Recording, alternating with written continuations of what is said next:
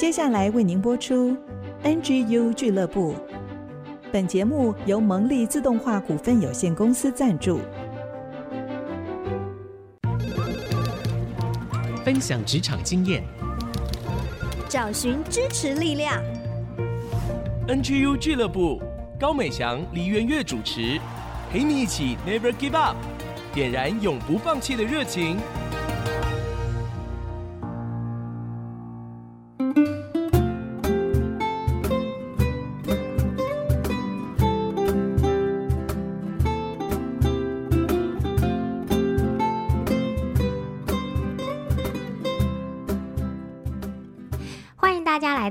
知音 FM 九七点五主客广播，您现在收听的节目是 NGU 俱乐部，我是主持人高美祥。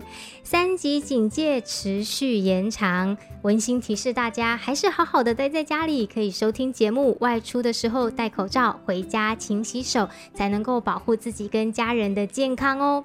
今天呢，节目持续为大家邀请到一位来宾，他是台湾世界展望会的代理会长，同时也是资源发展处的副会长，他就是李少林，我们叫他卡姐，请卡姐来跟大家打个招呼。各位收音机前的听众朋友，大家好，我是世界展望会李少林。李少林会长呢，他其实过去哦有长达三十七年的时候是在传媒界工作，包含在台湾大家很知名的奥美广告，或者是传力媒体，还有商业周刊等等，是一个不折不扣的女强人，而且呢，很早就年薪百万了。那我就想要请教卡姐喽，过去从事媒体工作的您哦。在这些过程里面有发生一些什么深刻的菜鸟经历吗？先谢谢主持人，让我有这个机会来跟 IC 之音的听众朋友有一些分享。其实刚刚不小心讲了我的职场时间之后，大概也泄露了我的时间，所以我尽量尝试以比较友善的年轻的语言来跟大家分享。因为我们那个时代在台湾那个时候是整个经济起飞，嗯，其实有非常多的可能性。那给了我们很多的机会去尝试，是，我也跟收音机前的每一个年轻人一样，我是怀抱着热情投入这个职场。因为在我年轻的时候，奥美刚进台湾，那个时候是外商的广告公司进到台湾，嗯，我觉得那个是一个很多年轻人的梦，所以我在非常激烈的竞争之下，我进到了奥美广告，我当然。我的尾巴是翘起来的，我头上是自带光芒的，进到奥美广告，所以那时候我也有机会一开始服务这个外商客户的经验，嗯，像可口可乐、雀巢咖啡，这些都是我们曾经过往的经验。也因为是这样，所以让我在整个的工作的过程中，其实我非常不自觉的就带着刀带着刺。对同仁就算了哈，我们还有机会吃饭喝咖啡去弥补。嗯。可是对客户那边就不一样。我记忆比较深的是，那时候我有一个客户是 Kimberly Clark，我们做他整个全部从 napkin 到 diaper 的清洁用品的系列产品的广告。我跟那个客户的窗口就永远都不对盘，他就是永远都给我小鞋穿。可是，在他的老板面前，他老板是个外国人，在台湾。嗯永远就是笑嘻嘻，就是那个，我就觉得 怎么这么的两面人。然后我百般的示好，或是我百般的委屈，我觉得委曲求全，可是他都在老板看不到的时候，一直给我苦头吃。嗯，就有一天，我就忍不住的去问他说：“为什么对我这么不友善？”嗯，他就说他的老板不喜欢我，他那个外国老板。觉得我不 qualify，那我说好，我年轻气盛，我说那没关系，我可以改，但我要知道不满意我哪一点，我就跑去找他的老板，就他老板就说没有啊，Carol 你做的很好啊，哒哒哒这样子一堆，那我就很疑惑，那到底发生了什么事？如果按照我们一般人就觉得说那个窗口有病。不要理他，好，我们就继续做我们。就那个时候，我是一个不打破砂锅找到问题，我是不罢休的人。嗯，所以我又回去找他，结果我还很记得那一天的场景。他看着我，然后他跟我说：“我很讨厌，因为你很骄傲。”哦，他说你像一只孔雀。哇，因为我的身材比较高，他不高。嗯，他大概一百五十几公分。他说你每天就挺着你的高高的身材，他说这样子像孔雀一样翘着尾巴进来，耀武扬威的。是，他说就是这四个字，然后完了以后你就再离开。他觉得这个带给我很大的压力。其实，在那个时候当下，我的第一个感觉是觉得这跟我的工作有什么关系？嗯，后来我才发觉，骄傲是一种病。而且这种病是唯一让别人会痛，自己不会痛。如果今天我们的牙痛也是痛自己，我的感冒，我头痛也是痛自己，只有骄傲是痛到别人。所以那一次我跟他说，我知道了。我说，但是我不是故意的。嗯，那我一定会有一些的改进，包括在他老板面前，因为那个时候老板是外国人，所以我就要表现的比他更好。所以我要把英文讲得比他更流利，我什么都要踩在他前面。后来我发觉，如果今天我要把他当成是一个 partner，我就不可以踩在他的前面。所以从那之后，我就开始有很自觉性的改变自己。其实感谢主，我们后来居然成了很好的朋友。在我离开澳美以后，我们有机会的话，我们还是会联系。所以我觉得。这只是其中一个经验，因为你可以把它复制。我不是只有在这个客户，我在别的客户上，我一定也有这样的态度。所以我觉得这个是在我现在去回想我过去，给我很大的一个启发。嗯，哇，我觉得这剧情超展开耶！而且我觉得，其实只要你愿意诚心的发问。别人也会愿意把答案告诉你，但是关键我觉得在于，当你接受到这样的答案的时候，你愿不愿意回到自己的身上，再做一些反省跟调整？所以，与其变成敌人，到最后是把它变成朋友，那我觉得就是一起成长跟往前，真的很棒诶。好，那我想在从业这么长的时间当中，对卡姐来说，一定有很多的学习跟调整，包含刚才讲的就是其中一个嘛。那我不知道还有没有一些。宝贵的经验能够跟我们年轻的职场人分享呢？其实从刚刚那个经验往后的延伸，我后来就开始检视我自己生命中我最过不去的是什么事。因为我是一个非常好强的人，我不喜欢跟人家说对不起，所以我一定会让我自己在任何事情上都不要做到说对不起的事。我对我的父母的期待，我对我师长的期待，我对我老板的期待。我对于任何的期待，我都要去满足。听起来压力好大。对，所以在这样的过程中，当我要做到不要跟人家道歉的时候，我就会变成一个非常目的导向的人。嗯，所以挡我路者必死。好，所以我会变成我在很多事情的上面，我真的就是在看事情，我以至于我忽略了人。嗯，所以我后来就慢慢慢慢，当我职务往上走，我会开始带人的时候。这样子的特质就让我有一种非常深刻的学习，就是我太重视事情，我忽略了人。嗯，可是广告是一个团队的工作。嗯，当人不对，事情一定不对。嗯，所以我就在这个过程中，我不断的调整自己，怎么样子去不要说对不起，不是因为我要把事情做好，是因为我应该有一个。责任去创造一个好的团队的氛围，嗯，然后在那个氛围之下，每个人在讲对不起的时候，不是一个羞愧，而是一个求救的讯号，是一个爱的回应。啊，我用这样的一个方式开始去作为主管的管理风格的一个建立。所以，我想卡姐的名号也就是这样来，就是能叫姐，就是有一些可以作为一个 cover 跟遮盖。好，这样的一个概念。嗯嗯对，嗯嗯，其实我一直在想说，哎呀，叫卡姐卡姐的这样在节目当中会不会不礼貌？但是呢，卡姐就说很好啊，没问题啊。哎，我觉得刚才的分享哦，真的是让年轻人会觉得，如果我们在职场上有一个这样的主管，比较成熟，生命经过一些磨练、回应跟调整，其实可以为职场年轻人带来很多的祝福。那我也想好奇问哦，因为我们刚才都在谈过去这些工作累积的一些经历跟。跟转变。但是很特别的是，您在去年二零二零年就接到台湾世界展望会的邀请。诶，那从竞争激烈的媒体商业导向到这个非营利组织中间的差距这么大，当时您心中的考虑是什么？为什么您最后做了这个决定呢？其实简单来讲，这是一个呼召。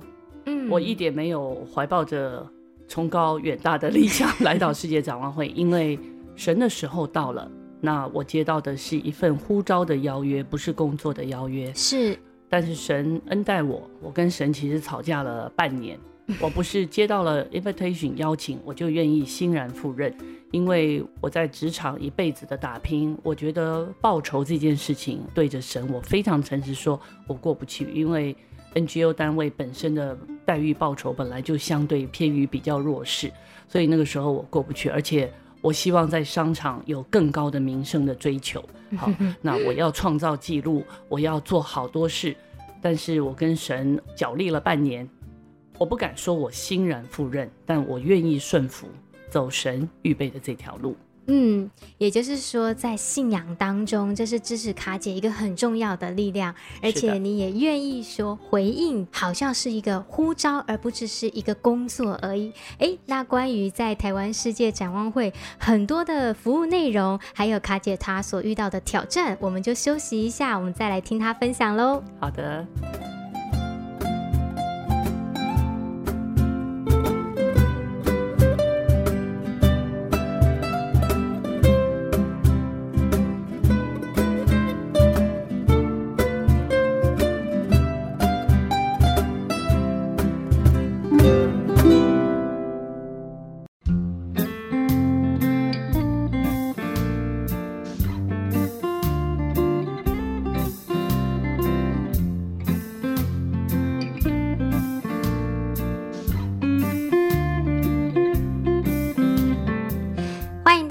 再次回到 IC 之音 FM 九七点五竹科广播，现在进行的节目是 NGU 俱乐部，我是主持人美翔。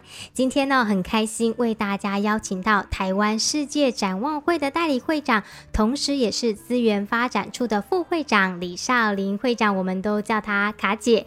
前面呢，卡姐跟我们分享到过去哦，她在传媒相关的产业呢，经历了很多学习，他如何从一个骄傲的小菜鸟 然后呢，慢慢的经历了很多磨练、调整跟转变，以至于他现在愿意成为一个不再是事情导向，而是在人的关怀跟爱的连接上面一起来工作的主管。其实哦，过去在职场上一直是一个女强人，高收入。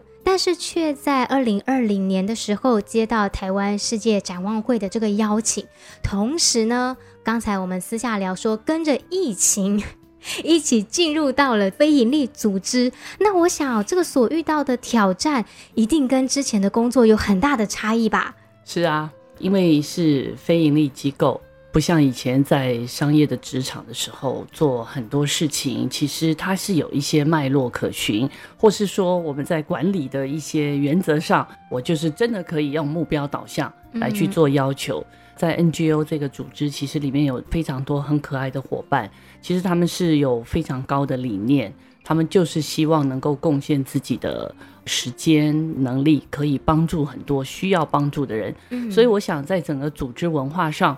就有很大的差异。是，我就说，简单来讲，以前的组织就是以利为主，好，大家就是要赚钱。嗯，现在的组织就是以爱发电。其实哦，卡姐提到的这个是一小块，是，但是呢，更让人震惊的是，他很快的又接下了代理会长这个职务，是的，是的，出乎意料的。我想请教，您怎么看待工作当中突如意外的这些变化呢？其实这要回溯我的职场，就说，也许神给我的过去的经验，就是我好像不容易到一个很锦衣玉食、很舒适，就是好像什么都预备好了，然后我去就好了这样的一个工作环境比较不容易。但是也就是一次一次这样的环境，让我对一些比较突然发生的事情，第一个，我心态上比较不会有太大的落差。是一个工作，而且是必要要做的，我就一定会全力以赴。再来就是一个，我们可以试着从神的角度去看，就是任何一件工作没有他允许，不会发生在我的生命中，以及我要学什么。嗯，因为会长的职能，他的职务上，他在做的是一个全会的运作。嗯，那原来我进展望会的时候是做一个募款的最高主管。那那个跟我过去的经验比较相符，是，所以等于是我在一个组织当中，用很简单的话，就是我要做爸爸，又要做妈妈，嗯，就是这样。所以我就觉得把它当成是一个在职 on job 的一个很好的学习的机会。嗯，所以即便是突如其来的，但是呢，对卡姐来说，都是可以迎向这个挑战的。是的。而且最重要是，我觉得就是我有很棒的团队，嗯，好，这么多又难又大的事情，尤其我们还在面临组织转型，好，数位转型这么大的一个案子，其实真的需要每一个同仁到每一位主管全力的支持，所以我觉得我有一个很棒的团队支持着我在往前走。嗯嗯，其实啊，台湾世界展望会哦，到今年已经是第五十八年了，真的是很长，将近一甲子的时间，而且长时间在做儿童资助的计划。其实卡姐在第一段节目也提到说，这一份工作对她来讲是一个呼召。我觉得很想要从您的观点来分享这一份职志，您觉得它存在的意义是什么呢？因为我们的对象非常集中性，脆弱地区最脆弱的就是儿童，嗯，所以对这些儿童，他背后代表的其实是每一个生命的需要和他的机会。嗯、所以对我来讲很简单，以前数字对我来讲其实代表的是目标，嗯，现在每个数字对我来讲是一个生命，那是一个责任。嗯、我觉得当你为一个目标的时候，你会有疲倦的时候，你也会觉得想要停下来的时候。但如果今天它是一个生命的托付和责任的时候，你会觉得责无旁贷。嗯，我能做我就尽量做。所以我觉得从里到外的一个自发性的热情是不需要有外力去点燃。你每天就会知道说，我每天醒来，我就会跟我自己说，我有二十三万个孩子，但是我不会忧愁或有烦恼，因为神只是把它托付在我手上。如果我真的没做好，神一定会来管这些孩子，好，我就是用这样的一个心态来看待这样的一个工作。嗯，我觉得那个差异哦，跟之前以利为目标，真的差距非常的大，而且每一天。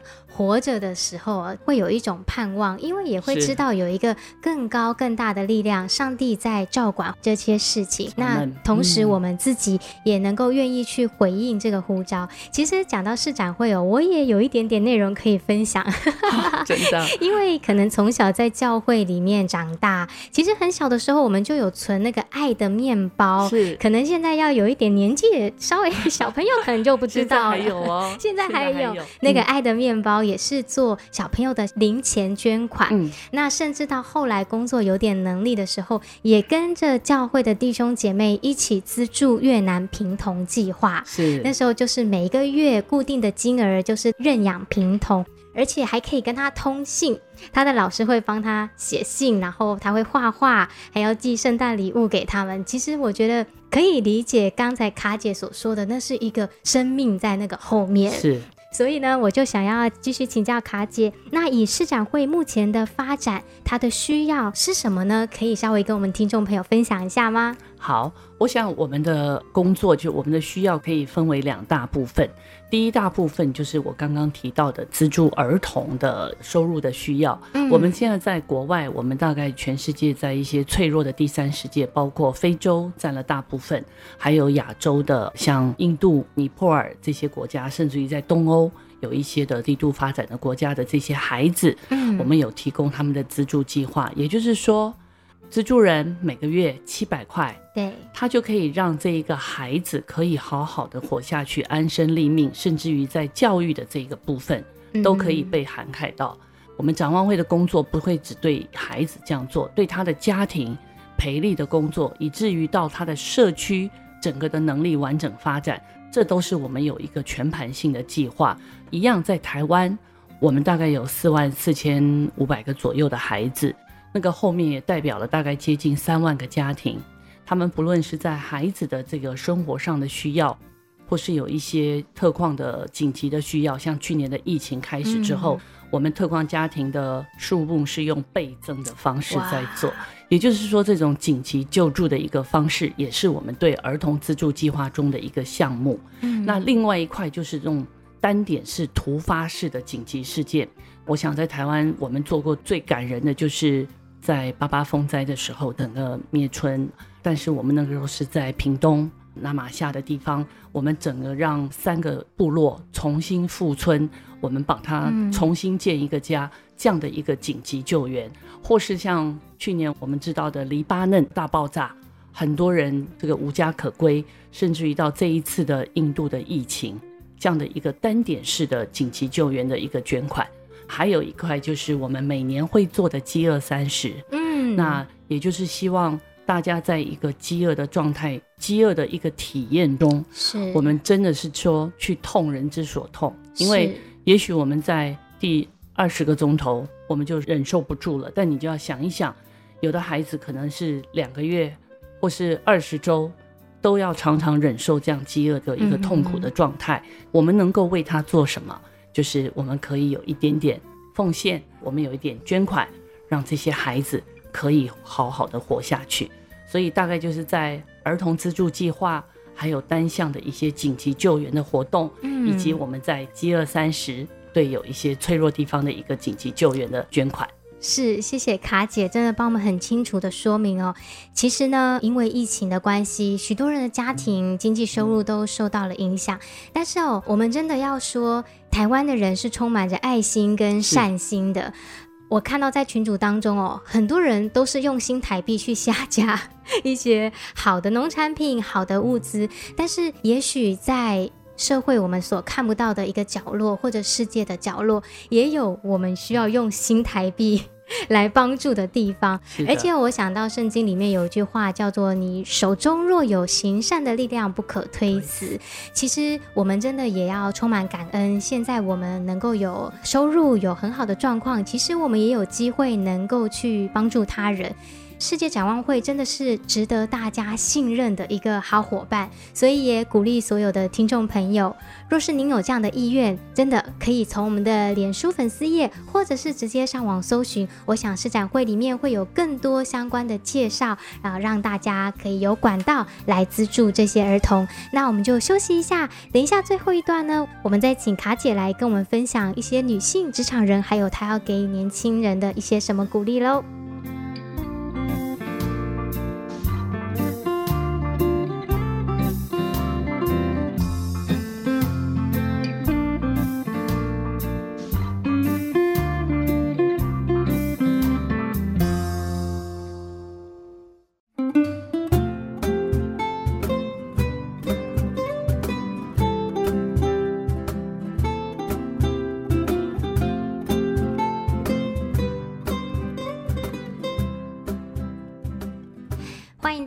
再次回到 IC 之音 FM 九七点五主科广播，您现在收听的节目是 NGU 俱乐部，我是主持人美翔。今天很高兴哦，在疫情持续三级警戒当中，为大家邀请到的是台湾世界展望会的代理会长，同时也是资源发展处的副会长李少玲，我们叫她卡姐。呃，卡姐作为一个女性的高阶职场人。是也可以给予我们职场女性同胞一些鼓励呢？其实我觉得蛮感恩的啊，让我们在 gender 在性别上就身为一个女生。第一个，我从来不觉得女生是弱势，因为是女生，也因为大家在社会角色上的一些不同的期待。其实我觉得女生是有比较大的空间，因为这样的空间，我觉得我们可有。更大的机会去做很多的尝试，因为我们被包容、被容错的机会，我自己觉得也比男生来得多，嗯，好来得大，所以我觉得这是一个非常好的、很从容、有余裕的空间，让很多的女生可以在不管是探索或是在建造自己的过程中，我觉得这是一个非常好的利基。那再来就是女生，我们有先天的优势，因为。我个人觉得女生的包容力是比较强的，嗯，好，我们在很多的不管是不同的意见，或是有一些我们要整合不同想法的时候，我们比较能够给对方弹性。嗯、啊，这个情况，我觉得更有机会去建立 leadership 的这个部分。嗯，对。最后，最后就是我常常要开玩笑的，就是说啊，我觉得老天很爱女生，就是我们出门好好做事，就叫职场女强人；我 不想做事回家，我就是贤妻良母啊。对，所以我们在人生中也有很大的空间。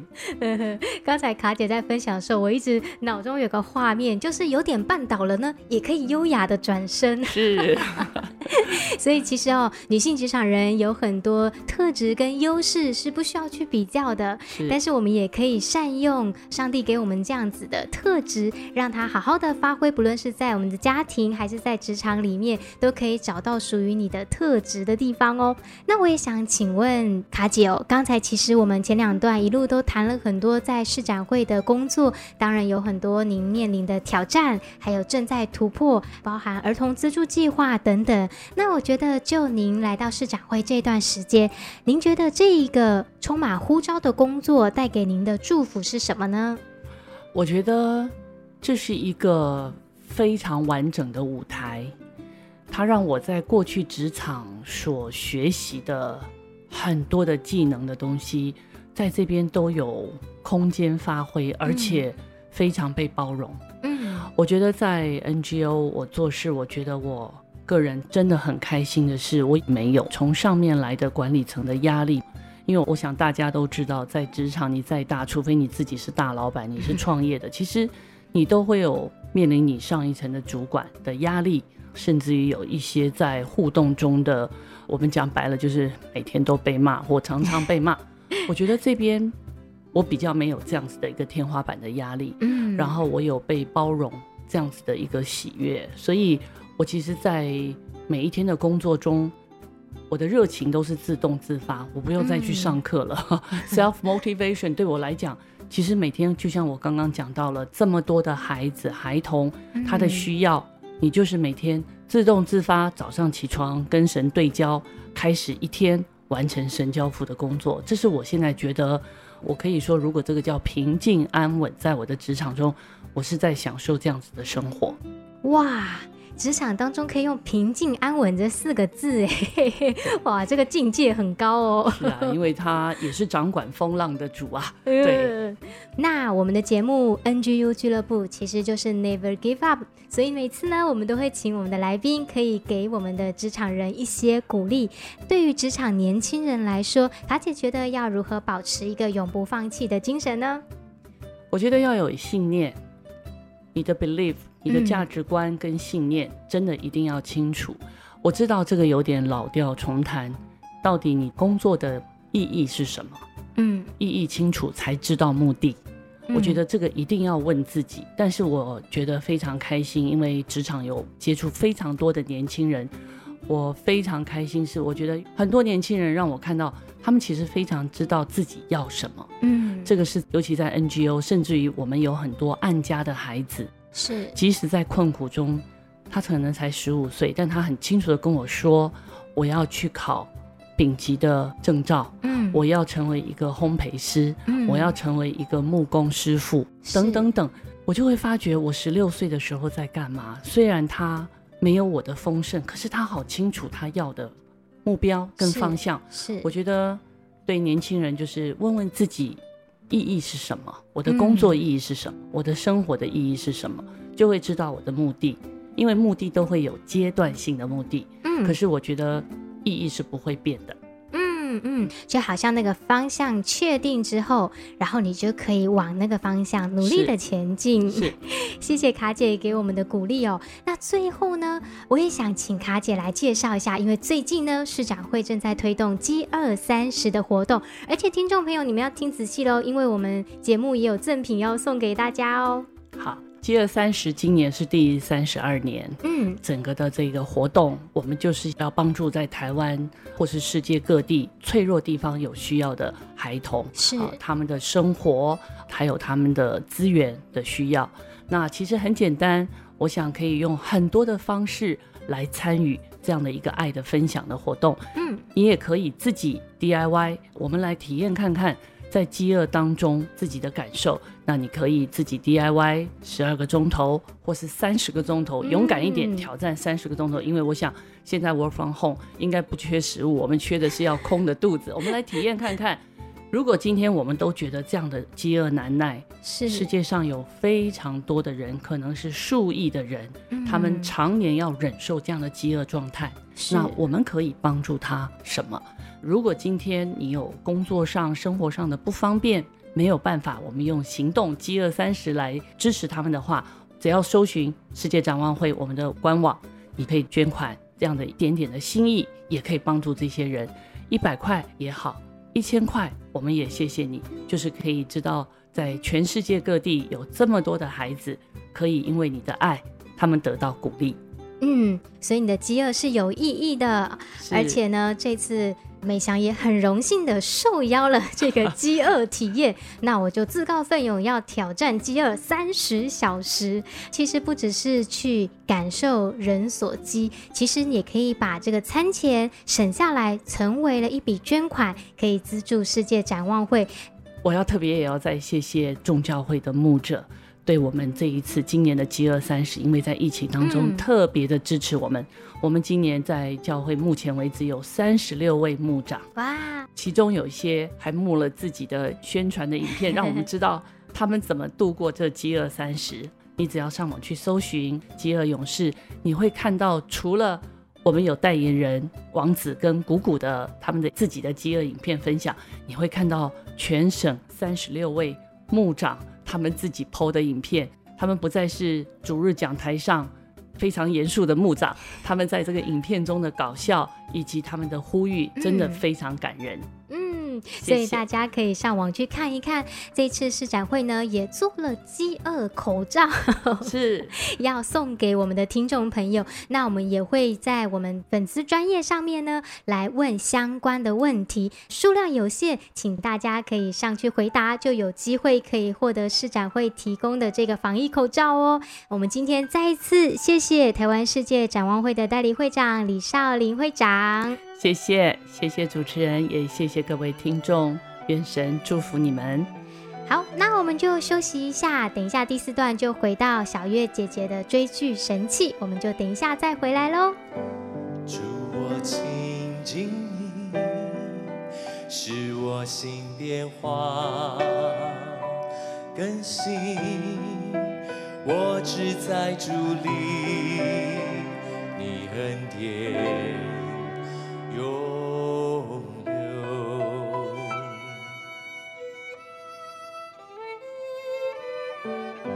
在你慈爱里，我心中一切。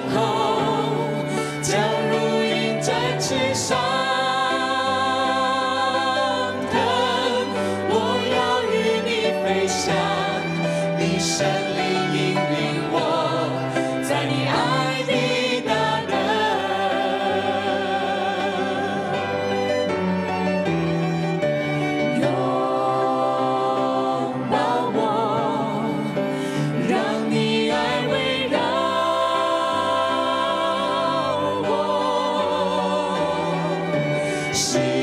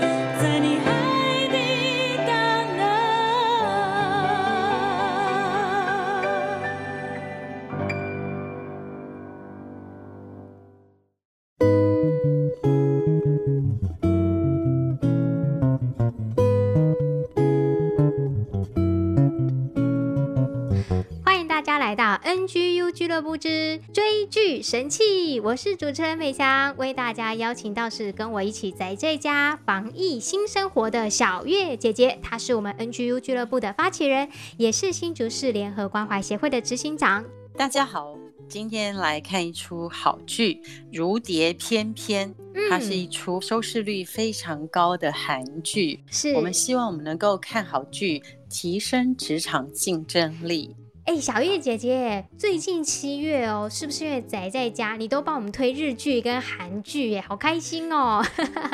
对啊，就是因为年轻人都跟我说，你们看日剧，你们看韩剧，然后我也觉得大家好像闷在家里闷久了，嗯，所以追剧呢，不要让大家剧荒啊，嗯，让大家啃长一点的剧。这一次呢，我们再推出收视率这么高的《如蝶翩翩》，嗯，而且你要看剧的时候把卫生纸准备好啊，它真的有很多令人感动、令人意外的一些好的桥段啊，是很值得看的。是，那这个如蝶翩翩呢，就是说一个七十岁的老人，他忙了一辈子，他原来是一个邮差，终身呢忙碌于家庭的经济，拉拔大四个孩子，四个孩子都成家立业，结婚有孩子了。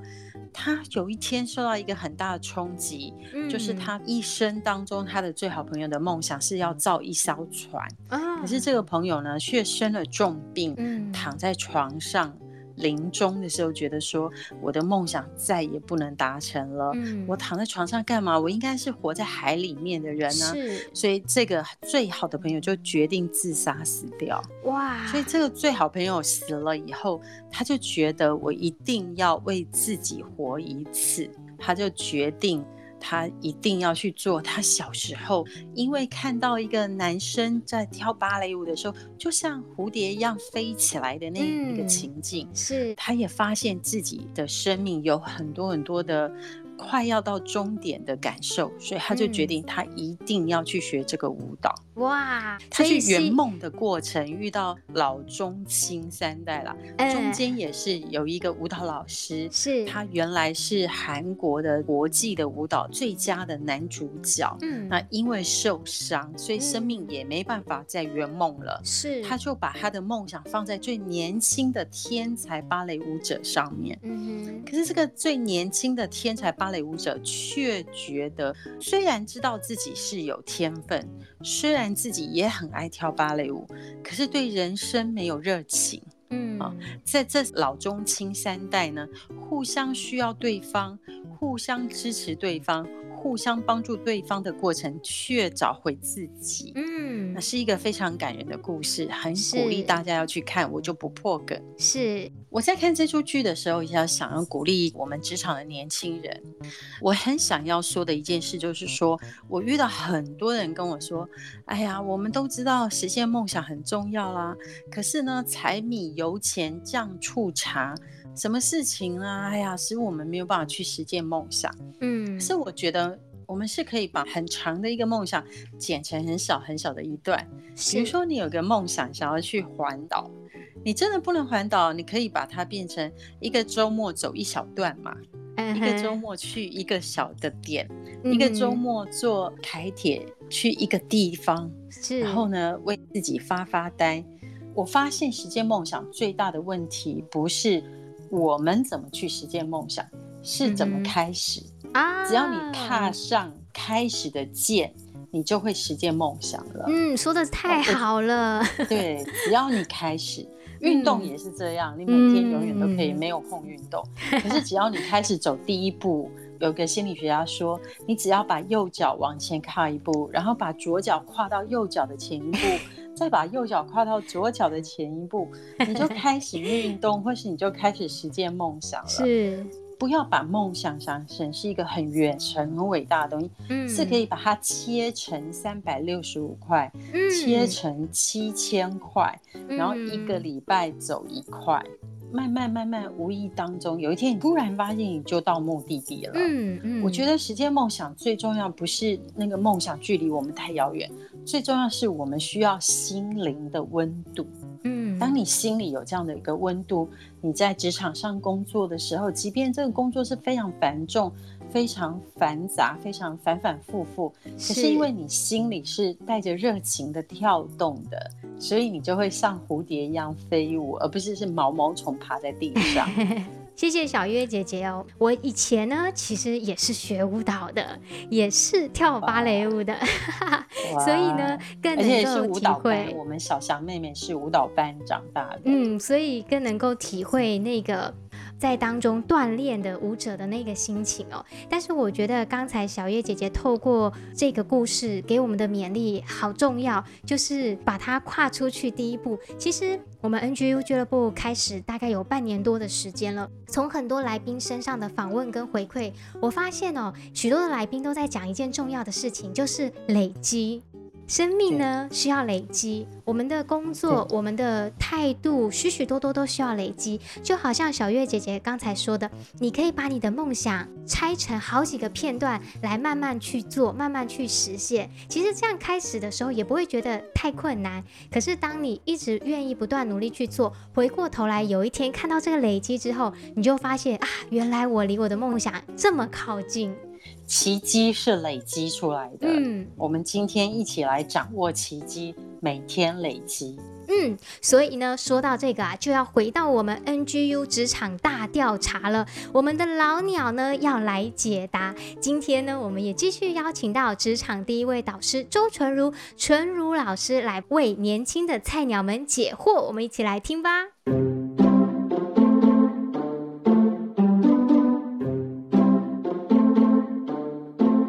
团队的共识里面，如何与人际关系可以达到平衡？很重要的一点是，团队没有组织就没有沟通，所以沟通里面很重要的一点，它的建立条件一定是有组织。所以在团队当中，你必须与你组织间的人达成人际关系的共识。还有一点很重要，就是你必须要让自己在人际关系上面可以得到比较好的平衡发展。要如何找到好的平衡发展呢？就是你要多帮助同仁，在同仁工作的时候，你可以依照自己的工作能力范围内，觉得比较优势的部分，你可以成为团体中的帮助。如果你觉得比较劣势的部分，你可以向其他人学习成长的方式，让大家在团队当中可以共荣，并且能够让团队当中的人际关系达到平衡。团队里面的人际关系呢，比较重要的一点是，它必须是团队共同的目标来达成，而不是在凸显自己个人的能力。所以这个部分应该在团队当中是很重要的事情。好的，谢谢纯如老师，隔空还跟我们分享传递他的职场精华。有纯如老师真好哈。嗯，我觉得我们 NGU 的听众真的很有福气哦，而且及时性的，你有问题上网填写我们的表单，就在我们的粉砖上面，我们就会请专业的各行各业的职场导师来为大家解惑。那也非常感谢大家一直以来的支持与收听，也欢迎你推播给你身边的职场好朋友，让我们大家都一提升职场竞争力。那我们就下个礼拜再见喽，拜拜，拜拜。